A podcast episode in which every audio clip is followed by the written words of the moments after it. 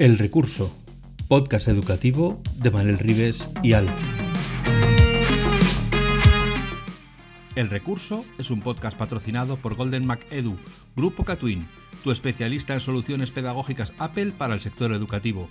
Si estás interesado en saber cómo la tecnología amplía las posibilidades de enseñanza y aprendizaje de tu centro, visita nuestra web edu.goldenmac.es. Saludos cordiales y bienvenidos a un nuevo episodio de El Recurso, el podcast sobre innovación y educación que hacemos Manel Ribés y Alf. Hoy vuelve a estar con nosotros Fanny Pastor, a la que recordaréis como directora de la Escuela de Maestros y como maestra del CEI Pontet de Almusafes, que ya estuvo anteriormente hablando con nosotros del diseño universal para el aprendizaje. Y hoy ha vuelto aquí para cantarnos eh, cómo lo hace ella. Nos va a contar hoy en primera persona cómo ha desarrollado esta metodología que ya en, No, que no es una metodología, que es una filosofía. Perdón, perdón, que es una filosofía, para que veáis que yo no solo estoy, sino que escucho, yo escucho, aunque, aunque sea, yo soy como los búhos. Hablo poco, pero me fijo mucho. Entonces, eh, ella eh, nos va a contar hoy cómo aplica esta filosofía y, como, y para guiarnos a, todos eh, con su linterna mágica está también Manel, que es el que está aquí de maestro de ceremonias, así que vamos a saludarles y empezamos este episodio del recurso. Hola Fanny, hola Manel, bienvenidos a El Recurso, ¿qué tal estáis? Hola Alf. Bueno, yo encantada de volver porque la verdad es que la vez anterior eh, estuve súper a gusto. Se hizo breve, ¿eh? Se hizo breve pero se hizo muy breve, fue como una pincelada de el porqué del DUA, el qué, pero no acabamos de ver eh, cómo, cómo, llevarlo a la práctica, ¿no? Entonces, hoy, lo vamos a bajar a tierra, lo vamos a bajar a tierra. Vamos a bajar a tierra, sí, sí, sí, sí. Buenas noches, buenos días, buenas tardes, recursillistas. Eh, hoy no solo tengo el enormísimo placer de traer a Fanny, sino que como habéis comprobado, tiene esa voz dulce que explica y lo que tenemos suerte es que nosotros la podemos ver, vosotros os fastidiáis porque solo la podéis oír. Entonces, es la parte que nos ganamos nosotros. Pero el otro día, cuando estuvimos hablando del DUA, al final salió, bueno, salió al principio, eh, ¿en qué cosa está metida eh, Fanny? Porque Fanny... Eh, supongo que sus días son de 36 horas y pico, porque con todo lo que hace tiene que tener 36 horas y pico. Y ahora con familia ni te cuento, debe tener 55. La cuestión es que Fanny está metida en muchas cosas dando clase, es decir, no, no es de las personas que se dedica a formación del docente y olvida el aula, sino que sigue todos los días. Y hay una parte de esa formación, aparte de las que da pues, en centros de formación, a centros educativos a los que la llaman, y es que tiene, junto con dos monstruos, eh, son tres monstruos, son Fanny, monstrua, y dos monstruos. Eh, Fanny, Guillermo, que ya estuvo aquí hace un tiempo, que algún día volverá, y David, que ya hablé con él y sabe que va a venir y ya estamos buscando fecha, que es el otro monstruo. Eh, ¿Cómo nació Escuela de Maestros? Uf, Escuela de Maestros nace hace ahora 16 años. Eh, nace pues por mí, porque soy una persona inquieta y cuando nada, cuando apruebo la oposición, eh, nada, acabo la carrera, me dedico un año a estudiar mi oposición solamente estudiando la oposición y, y el primer año pues apruebo y entro. Y bueno, yo estaba acostumbrada a hacer un montón de, de cosas y entonces pues eh, iba al cole y acababa a las 5 y yo decía, ostras, ya acabo a las 5 y ya está, ya no, no, hago nada más. Y entonces pues el año siguiente me buscaron para empezar a preparar y, eh, y nada, y empecé a preparar primero grupitos pequeños y preparar oposiciones, ¿vale? Luego... Los que somos del gremio ya, ya lo entendimos, lo de preparar ya, ya sabemos. Sí, sí. Y, eh, y eh, paralelamente seguí mis estudios, hice mi licenciatura en psicopedagogía, hice algún máster y uh, iba haciendo cositas y entonces pues poco a poco pues iba intentando transmitir a los, a los opositores, ¿no? Pues todo lo que iba aprendiendo y bueno, iba saliendo bien, la gente hacía buenas oposiciones y entonces pues cada vez pues tenía un poquito más, un poquito más de gente, un poquito más de gente y al final pues de ahí surgió el, eh, montar, ¿no? El montar eh, escuela de maestros que llegó un punto en el que yo ya me vi tan, tan, tan desbordada que, que pensé que tenía que, que, sumar a gente a mi equipo y ahí pues empezó, empecé a contar con David y con Guillermo, que para mí pues eh, nada, el otro día eh, se lo comentaba a, a, los dos, eh, que si no hubieran existido, pues los hubiera tenido que inventar, porque en mi parte, en mi parte profesional han sido pues mis dos piernas eh, y, son parte de mí y, nosotros pues formamos un equipo, nos llevamos súper bien, pedagógicamente tenemos la misma filosofía y poco a poco pues hemos ido sumando a personas al equipo, hemos conocido a gente espectacular como es Manel, como son toda la gente de Madrid tal. Y, y, contamos con todos y, y, vamos, llevamos adelante pues un proyecto muy chulo que ahora cada vez pues va ampliándose más porque aparte de la preparación de oposiciones pues hacemos formación del profesorado, estamos elaborando materiales, colaboramos con editoriales.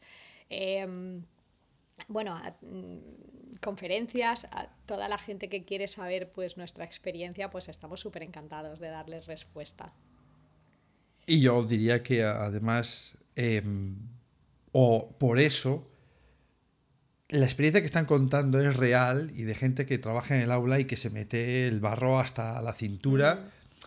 Y para mí tiene muchísimo valor. Y algo que lo he contado alguna vez, eh, y no lo he contado todas las veces y luego me arrepiento no haber contado todas las veces porque quizás es una de las reglas que yo personalmente sigo aquí eh, en el podcast es que todas las personas que pasan por aquí tienen que tener eh, una base eh, no solo de conocimiento, sino no, no, no, tendría nada que contarnos, eso ya lo sabemos. Pero para mí, el más importante que ese conocimiento es la humildad y, y, la empatía que demuestra la gente que conozco y de la que pues me orgullezco, orgullezco, orgullezco, no sé, vamos a poner ahí un sonido en, raro en, la edición. Enorgullezco. En orgullezco. En orgullezco eh, de conocer y de haber pues charlado, debatido, eh, aprendido mogollón, pero esta gente de, de Escuela de Maestros, eh, estos tres monstruos, tienen algo en común que aparte de saber un porro, que dices tú, hijo mío, pero hija mía, ¿dónde leches has aprendido tanto en tan poco tiempo? Y además son súper humildes y es como algo no estamos haciendo bien en el aula si, no, si dejamos que de enseñar que la humildad es tan importante, ¿no? Como aquel... eh, que contaba Richard Gerber hace tiempo que había ido a China y estaba un profe... No, no, sé, no, sé, si es muy leyenda urbana o realmente esto sucedió, pero me gusta creer que sucede, ¿no? De que el mundo es así, de, del profesor chino que tenía ciento y pico alumnos en su sala y que saludaba reverenciando a cada uno cuando salían por la puerta y que el experto internacional conocido como Richard Gerber le dijo, le dijo, eh, ostras, ¿verdad? Te lo tengo que preguntar, ¿por qué te estás eh, reverenciando a cada uno de tus alumnos, eres tú el experto. Y dice, bueno, yo a lo mejor estoy teniendo la suerte de, de estarle enseñando al próximo descubridor de, de, de, la vacuna contra, contra cualquier cáncer. Y yo soy el afortunado, ¿no? Y es, esa humildad es eh, para mí espectacular. Y en este caso, Fanny es hiper mega eh, profe y hiper mega humilde y es como, vete a la porra, no se puede ser así. Pero bueno, ahora quiero que me, me conteste dos preguntas. La primera, como siempre voy de dos en dos, eh, ¿cómo recibe el, profesorado nuevo que sale de, la facultad y que llega a vosotros cuando le pones encima de la mesa el tema DUA? ¿Cómo suele respirar? Eh, porque tiene su pasado como alumno, tiene su pasado como alumno universitario y tiene su futuro como docente. ¿Cómo, cómo suele respirar en este tema? Y luego nos contarás eh, cosas que haces tú concretas en clase que me interesa mucho porque la gente, mm, tengo la sensación a veces de que con el DUA eh, piensa muy en abstracto, ¿no? Y, y oh, uf, ay, no sé por dónde empezar o qué cosas pequeñas puedo hacer para sentirme seguro o qué cositas pequeñas sé que voy en la buena dirección. Cuéntanos primero lo claro. del profe y luego de, de tu clase. Sí, pues a ver, los profes cuando no, eh, entiendo que te estás refiriendo a cuando preparamos en, en, en la academia, sí. ¿no? Cuando les contamos toda la preparación, eh, evidentemente la gente que viene a prepararse normalmente viene con una mente súper abierta. ¿Vale? Porque en la carrera ellos aprenden cosas, pero realmente cuando hacen las prácticas y se meten en la clase, se dan cuenta de que les falta mucho por aprender, porque ponerte delante de una clase e intentar dirigir una clase es muy complicado así todo, por ejemplo, a mí me pasó. Yo hice mis prácticas, tal, pero el primer año, cuando entré por primera vez a mi clase, me quedé Mm, que no sabía si reírme o llorar porque no sabía cómo ordenar la clase, qué recursos tenía que tener, qué era lo que tenía que... que... Y claro, yo soy súper exigente en mí misma yo pensaba, van a llegar los alumnos y yo qué hago, qué digo el primer día, que no sé cuántos, que no sé menos. Entonces, ellos llegan con esas expectativas. Entonces, cuando les enseñas de partida al DUA, ellos ya aprenden esa filosofía, si la transmites bien, y no lo ven como una carga, Lo ven más como una carga los profes que están en clase, que ya ven todo lo que tienen que hacer y aparte dicen, y ahora esto es como algo más que también te tengo que decir que la experiencia me dice cuando hacemos la formación en DUA y cuando les vamos orientando poco a poco, que la gente va entrando y luego cuando empiezan a ver resultados ya no lo ven tanto como una carga, sino que lo que tienen que hacer es cambiar un poco la forma de hacer las cosas, ¿vale? Porque no se pretende que el DUA sea todo lo que hago más una cosa más. Hemos dicho que como es una filosofía, como lo dijimos en el, en el otro programa, es una filosofía, es intentar hacer las cosas de una forma diferente, ¿vale? Entonces, eh, yo creo que es un planteamiento que si la gente está predispuesta porque realmente quieren ayudar a sus alumnos y ver cómo los alumnos progresan, avanzan y, em, y, son felices en el aula y tienen ganas de ir y tienen ganas de aprender, yo creo que al final no, no cuesta tanto. ¿vale? Y, lo, acogen bien. Y los, los, los, que vienen a prepararse desde el principio lo integran y, y, lo aplican. Porque una cosa importante que quería decir, Manel, que no sé si en el otro programa quedó claro, es que el DUA es un planteamiento, porque como estuvimos hablando también de los recursos de, de atención a la diversidad, de PTS y de AEL y tal, el DUA es un planteamiento que no va dirigido a los especialistas. Evidentemente los especialistas deben de controlarlo porque son como asesores de los tutores, ¿vale? Para, para los alumnos de atención a la diversidad, pero el DUA es un planteamiento que tiene que integrarlo el tutor, ¿vale? Porque se pretende que entre de, de, de, lleno en los diseños normalizados de las unidades didácticas que se llevan a cabo en las aulas. ¿Vale? No, no, no como especialistas que vienen y entonces, no, pues ahora ponemos esto para estos alumnos, ¿vale? Acordaros de ese planteamiento. No es una adaptación curricular, es una filosofía de, de clase, de aula, de tutoría. Y yo voy sí, a decir, es... uh, espera, espera un momento, déjame que diga que desde lo que yo he ido aprendiendo aquí de estando de, oyente eh, en el año y pico que llevamos haciendo este podcast, es que igual que una clase eh, llena de niños eh, desmotivados te succiona toda la energía, una clase de niños motivados te pone toda la energía. Es la gasolina con la cual sales ardiendo y al día siguiente tienes ganas de volver. ¿no? Entonces está claro que si puedes tener a los a los niños y a las niñas motivados, pues tú vas a estar motivado, claro. claro. Es, es, motivación, pero también es acción. Eh, como decía el otro día eh, Fanny, eh, la cuestión es cómo mantenerlos conectados con esa situación de aprendizaje, pero también en la acción que ellos tienen que realizar. Y eso retroalimenta su propia motivación intrínseca, ¿no? Y eso es súper bonito de conseguir. Eh, tampoco queremos lanzar la, la idea de que eh, hay una flecha mágica que tú lanzas y se va a conseguir, sino que es, es trabajo diario, es, como lo dijo la otra vez, creo que es muy acertadamente, es análisis, es analizar eh, lo que está pasando en Correcto. tu aula y, y, eso es muy importante de seguir. Cuéntanos ahora algunas cosas que, que tú haces en el aula, algunas cosas sí. o algún proyecto que has llevado, que has hecho estas... Eh, hmm. eh, diferentes estrategias que has utilizado. Y decir adaptaciones, pero no es la palabra que me gusta para aquí. No, no. A ver, yo antes de empezar con, a, contar un poco, a contar un poco las estrategias que hacemos para que se entienda bien, en el otro, en el otro programa os expliqué que había como tres pilares, ¿vale? Que eran las tres partes del cerebro que tenemos que intentar eh, activar con los alumnos, ¿vale? Para que el aprendizaje sea lo más significativo y lo más eficaz posible, ¿vale? Luego, esos tres pilares, ¿vale? Eh, para que entren en consonancia con las diferencias interindividuales de cada uno de los alumnos, lo que hacen es configurarse a partir de opciones, ¿vale? Porque para entender el DUA, la palabra esta es importante que la entendamos. ¿Qué quiere decir opciones? Pues que el DUA cuando hizo sus primeras investigaciones se dio cuenta de que todos los alumnos activaban las tres áreas corticales a la vez, ¿vale? Pero cada uno puede activarla de formas diferentes y con estrategias diferentes. Por eso la, individualidad de las características de cada uno, ¿vale? Entonces, el DUA no sería totalmente flexible si nos dijera, vale, pues para activar la motivación tenéis que hacer esto. Concretamente no te da la, varita mágica, ¿vale?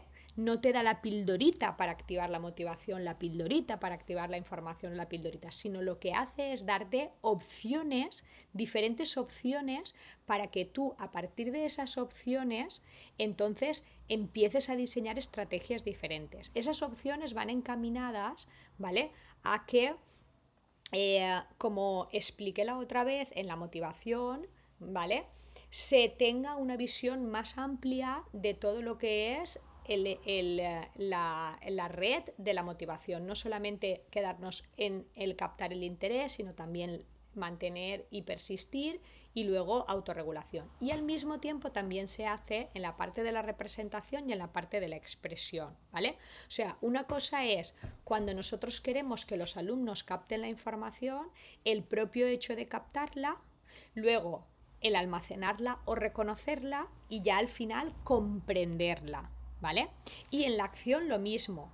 El propio hecho de que los alumnos puedan expresar aquello que quieren, al mismo tiempo que tengan la capacidad de elaborar esos mensajes y luego que tengan esas funciones ejecutivas que les permitan establecer un plan de acción y llevarlo a la práctica, ¿vale? Es decir, que cada una de las redes están compuestas de opciones diferentes y esto ¿por qué lo explico? Porque como está diciendo Manel, vale, vamos a la práctica. A ver, Fanny, ¿tú cómo lo haces? Vale, yo entro un año en mi clase, cojo un grupo, ¿vale? Y lo primero que tú tienes que hacer cuando coges un grupo es hacer un estudio y un sociograma de las características de cada uno de tus alumnos. ¿Para qué? Para darles identidad, ¿vale? Cada uno de ellos se merece que tú lo conozcas, ¿vale? Y sepas cómo está de motivado, cómo tiene el canal de entrada de información. No hablamos de conocerlo, lo que hacemos siempre de eh, aficiones, no sé cuántos, que también está muy bien a nivel personal y emocional, pero también a nivel de cómo aprende, ¿vale? ¿Qué características tiene a la hora de aprender? Y entonces, cuando tú conoces bien a ese alumno, puedes ver que este le falta un poquito de motivación, a este le falta comprensión de vocabulario, al otro eh, no tiene capacidad, por ejemplo, de expresar aquello que tiene vergüenza de decir lo que le falta un poquito de autoestima, le falta tal, ¿vale?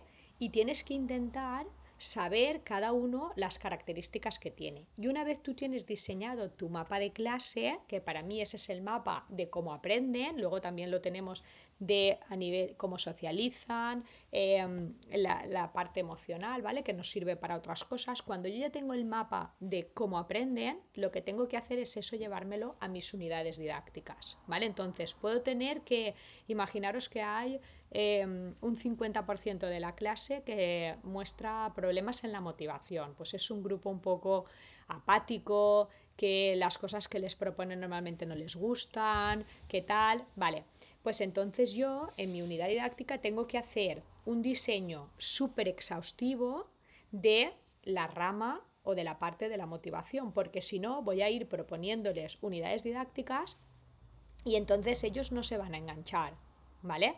O, por ejemplo, imagínate que tengo alumnos que tienen problemas en la comprensión lectora, ¿vale? En la integración de la información. O que tengo alumnos, por ejemplo, que eh, no saben interconectar las ideas, les falta eh, tener em, conexión eh, de, los, de los conceptos, saber relacionarlos, ¿vale? O imagínate que tengo alumnos que no tienen esa capacidad de, decir, vale, me han mandado esto, pues ahora tengo que hacer esto, esto y esto, y establecer un plan de acción y tener la capacidad de reaccionar y saber diseñar, ¿vale? Entonces, yo todo eso me lo tengo que ir trasladando a mi unidad didáctica. Y nosotros trabajamos en diseños de unidades didácticas a partir de situaciones de aprendizaje en las que a lo largo de la unidad didáctica yo voy metiendo eh, actividades, por ejemplo, si hemos dicho de motivación, pues de motivación o actividades de conexión de los conocimientos o actividades de memoria o actividades de expresión en función de lo que yo he visto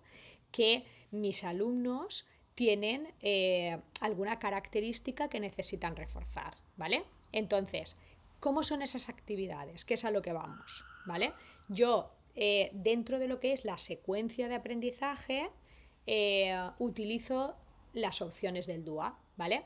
Si tengo que meter la motivación, pues me voy a la opción del DUA y tengo, por ejemplo, hay una que dice, eh, los alumnos se enganchan si les dejas elegir, ¿vale? Esa capacidad de elección, ¿vale? Que es la primera para captar el interés. Vale, pues dentro de la secuencia didáctica, si yo lo que pretendo es que, por ejemplo, hagamos al final un anuncio para mm, mm, eh, trabajar, no sé, el cambio climático, ¿vale? Y algo del cambio climático y tienen que hacer un anuncio para motivar a la gente a reciclar, ¿vale? Vale, pues yo voy a dejarles elegir eh, el tipo de anuncio que quieren hacer. Si quieren hacer un podcast, si quieren hacer un anuncio grabado, si quieren hacer un, um, un anuncio con un cartel, ¿vale? Entonces me intento ir metiendo esas opciones del DUA que creo, ¿vale? Que considero que durante el trabajo de la unidad didáctica les va a ir haciendo ganar en motivación. ¿Vale? Luego, eh, hay otro, hay otro, hay otra parte de la motivación. Perdona que te, que te interrumpa. ¿Crees que la, parte, la parte de, poder decidir eh, del alumnado mm. Eh, tiene peso más allá de, la, de, lo que establece el DUA? En plan, si, aparte de la, del tema motivacional que puede ser que si decido voy a estar más enganchado, ¿tiene otros valores? Hombre, claro, por supuesto. Por supuesto, porque es la forma en la que tú le vas haciendo al alumno que también vaya ganando en autonomía. Porque si luego su elección no ha sido la correcta, eso les servirá en la parte de la autorreflexión para decir, a ver, me he ido ahí, ¿por qué? Porque pensaba que, no sé, me podía gustar más o me podía tal, pero realmente he elegido esto, pero no era la habilidad que yo debería de haber elegido y entonces a la próxima debo de elegir en lo otro y entonces eso va haciendo que él también vaya ganando en conocerse a sí mismo, sus puntos fuertes, sus puntos débiles y que poco a poco pueda ir ganando en autonomía a la hora de hacer las cosas. Claro. Por supuesto. Es que quería que lo dijeses. Sí, sí, sí. quería, que, lo, quería que lo dijeses porque me parece súper importante, sobre todo eso que estás diciendo ahora de, la autorreflexión, ¿no? Tengo la sensación muchas veces de que vamos muy rápido en clase, muy al ex... que no me entiendan mal los que utilizan el examen, pero vamos al examen para tener la nota, para poner en el boletín y no llego para leer el libro o para hacer todo lo que tengo que hacer y que nos dejamos esa parte de la reflexión eh, para el alumnado, no solamente para el profesorado, que también tenemos que hacer las nuestras, ¿no? pero esa parte de reflexión, eh, que además es una de las cosas que aparece en todas las guías de, trabajo de aprendizaje basado en proyectos, el PBL famoso, uno de los, de los, de los estándares, de Golden Standard que llaman ellos, es, tiene que haber una reflexión individual, de equipo, de aula, eh, y, tiene que tener claro qué es lo que han hecho. Eh, no también, no me gusta decir que, que hacen mal, porque mal es una palabra como que no sirve, y yo creo que todo sirve. Eh, no nos ha salido tan bien, qué cosas puedes hacer para mejorar. Eh, y me parece que es algo que hacemos muy poco en el aula, ¿no? De lo de reflexionar. Nosotros eh, en la parte esa de la reflexión tenemos esa la estrategia de reflexión sesión por sesión en los grupos que a lo mejor están muy desmotivados, que son los tickets de salida, ¿no? Y es cuando quieren salir de la clase, cuando se termina la sesión y la unidad, pues eh, cada día les ponemos como un ticket de salida. Pues un día es eh, dinos de todo lo que hemos trabajado en clase, la idea con la que te has quedado. Otro día es dinos una, un aspecto positivo y otro aspecto negativo de cómo has trabajado en esta sesión. Otra, y entonces van haciendo tickets de salida que son como reflexiones por, sesiones, ¿no? Y luego las van guardando en su en su uh, registro y luego al final les ayuda eso a hacer como una reflexión final de la unidad en la que pueden ya determinar mejor pues el trabajo que han realizado, qué puntos podrían mejorar, qué puntos podrían, como la ficha esta de metacognición que hacemos, ¿no? ¿Qué es lo que he aprendido? ¿Qué es lo que debería de haber aprendido? ¿Qué es lo que he hecho? ¿Qué es lo que podría haber hecho mejor? ¿Con qué me quedo? ¿Qué deshago? ¿Vale? Y eh, esa reflexión la hacemos en todas las unidades, siempre porque es una parte de la motivación que tengamos un grupo desmotivado o no, que esto es otra de las cosas que quería comentar, cuando tú empiezas a utilizar estrategias del DUA cada vez para mejorar ¿vale? los diseños que lleguen a todos los alumnos, te das cuenta de que muchas de esas estrategias, y por eso es universal, las haces a propósito de un alumno, pero cuando las valoras en los otros, te das cuenta de que beneficia a todos. Entonces, hay estrategias, yo por ejemplo, hay estrategias que empecé a utilizar para facilitar la entrada de algún alumno concreto con algunas características concretas y ahora ya no se me ocurre trabajar sin esa estrategia. Dinos una, por Porque, por ejemplo, el lenguaje multimodal.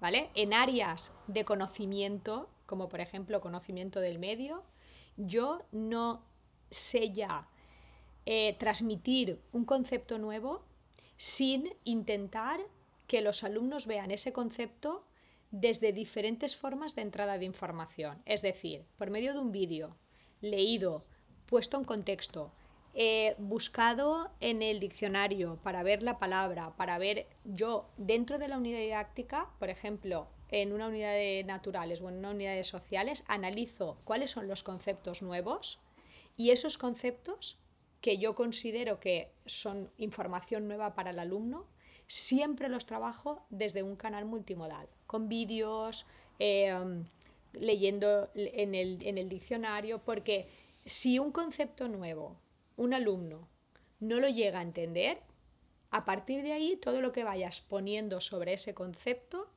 va a ser una laguna de conocimiento. Un castillo de ¿Vale? Entonces, que se va a caer.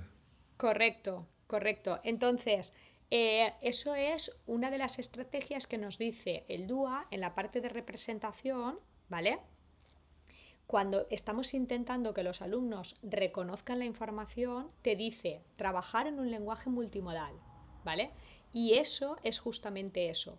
Y los profes te dicen, pero eso lo tengo que hacer en todo. No, no es necesario que lo hagas en todo. Es necesario que lo hagas en aquello que tú sabes que va a ser nuevo para los alumnos.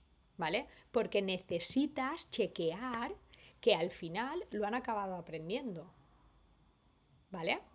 Entonces, eh, hay estrategias que al final acabas universalizándolas Mm, aunque no tengas alumnos que, lo requieran, ¿no? aunque hay alumnos que van integrando bien, pero es que te das cuenta que al utilizarlas integran mejor la información y que luego ellos mismos te dicen, seño esto, buscamos un vídeo para verlo, ¿Cómo, se, ¿cómo lo hacemos? ¿Cómo tal? Porque al final han aprendido una nueva forma de integrar la información. Aquí me voy a permitir recordar esa, yo lo vi en una pintada en la pared, pero que, es, que memorizar no es aprender. No, no, no, claro, claro, claro. Claro, por supuesto, por supuesto. Es, que, cuando, es que al, decir eso, al cuando has dicho lo de que hay que chequear que han aprendido, es, mi cabeza se ha ido al examen y he dicho, no, es que aprobar un examen no es haber aprendido, desde luego. eso lo sé por experiencia. Chequear que lo han aprendido, eso es mucho de nuestro amigo Chema, de Chema Lázaro, ¿no? El testeo de la información, ¿no? El que tú testees que ellos la información que han integrado realmente la han integrado como tú quieres, ¿no? Que la han comprendido, que saben dónde se utiliza ese concepto, en qué marco, ¿vale? Eso es, y, no, es solamente el examen. Claro, y eso está conectado con la parte de expresión. Hmm, Cuando, Una estrategia que utilices para la expresión que, digamos que sea un más nosotros, yo para la expresión intento siempre utilizar todos los medios. Es decir, cuando yo hago una unidad didáctica, a lo largo de las diferentes actividades intento que los alumnos trabajen la forma de expresarse oral, eh, la forma de expresarse con gestos, la forma de expresarse artísticamente, ¿vale? Con los diferentes canales de expresión. Eh, está claro que cuando tú estás haciendo una tarea, pues al final esa tarea pues tiene unas características diferentes. Por ejemplo, si es participar en un programa de radio como estamos haciendo ahora, pues habrá mucho de la parte oral, ¿vale? Pero también, evidentemente, tienes que a lo largo de la tarea dejarles actividades en las que puedan expresarse por diferentes medios. ¿Por qué? ¿Qué pasa? Porque si un alumno, por ejemplo, no es fuerte en la parte oral, ¿vale? Va a ver que a lo largo de la tarea él ya no tiene nada que hacer. Y sin embargo, eso es lo que intentamos que no pase, ¿vale? Luego, las funciones ejecutivas, para que ellos sean capaces poco a poco de ir organizando un plan, pues al principio, cuando empezamos la unidad didáctica, siempre yo hago una actividad de planificación. ¿Qué quiere decir una actividad de planificación? Yo les presento la tarea que tienen que hacer al final, ¿vale? Ubicada dentro de la situación de aprendizaje que hemos querido montar, ¿de acuerdo? Y ellos tienen que intentar, ellos mismos tienen que intentar ver cómo pueden llegar a hacer esa tarea, ¿vale? O sea, pues vale, pues para llegar a hacer un programa de radio, pues tendremos que elegir la noticia que queremos hacer, o tendremos que organizarnos para no sé cuántos, o tendremos que no sé menos. O sea, tienen que planificar una serie de objetivos, que eso es una función ejecutiva. Luego, a medida que vaya pasando la unidad didáctica, tienen que intentar ver si esos objetivos los han ido cumpliendo. Y después ver también el nivel de cumplimiento, es decir, si eh, lo han hecho bien, si lo han hecho mejor. Por eso nosotros siempre trabajamos un poco con los instrumentos de evaluación. Se los damos previamente al principio en esa actividad de planificación y ellos poco a poco van viendo los niveles que pueden ir alcanzando, porque esto también es un concepto que va muy ligado a lo que es la evaluación formativa, ¿vale? La evaluación es para que los alumnos la adquieran desde la perspectiva de formarse. No es un ajuste de cuentas, como decía nuestra compañera Montserrat, eh, sino que es una, una, una parte en la que ellos también tienen que poder ir viendo cómo van aprendiendo. Entonces, los instrumentos se dan al principio y ellos saben si al final tienen que hacer un programa de radio y tienen que hacer una buena locución, pues eh, los niveles que tienen que adquirir, que tienen que tener una dicción, que tienen que tener tal, ¿vale? Y, y, eso lo vamos a ir haciendo a lo largo de las actividades, lo vamos a ir trabajando a lo largo de las actividades. Entonces, la parte más importante es que en la secuencia de actividades estén incluidas todas esas opciones del DUA que yo he visto, ¿vale? Que los alumnos necesitan ir trabajando para que poco a poco, al final, puedan participar de esa situación de aprendizaje con las mismas condiciones que todos y que el aprendizaje sea un aprendizaje efectivo y eficaz, ¿no? Que ellos acaben la tarea y que digan, leche, esto lo hemos hecho súper bien. Y se sientan contentos y celebramos el aprendizaje eso también es muy de Chema, ¿eh? Lo de celebrar el aprendizaje. Celebrar el aprendizaje es muy de Chema, sí.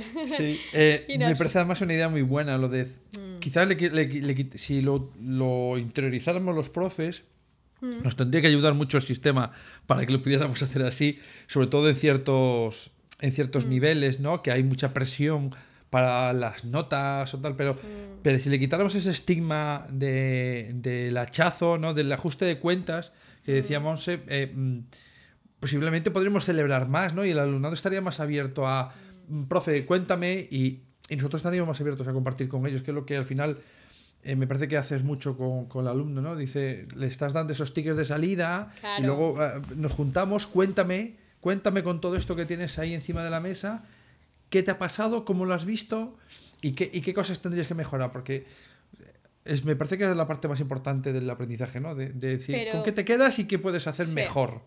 Y sabes una cosa que es muy importante también, Manel, que eso me he dado cuenta yo, porque al principio yo eso lo hacía, pero luego cuando pones la calificación o cuando pones la valoración, ahora en el caso competencial, eh, muchos de los profes acaban obviando lo que valoran los alumnos para poner lo que ellos han visto. Entonces, al final también te das cuenta de que ellos también quieren que sus opiniones se vean eh, se vean materializadas, que lo que ellos dicen vale para algo y que les enseñes a decir lo que toca, porque hay gente que dice, es que si ellos valoran, valoran el amiguismo, no, pero les tienes que enseñar a valorar.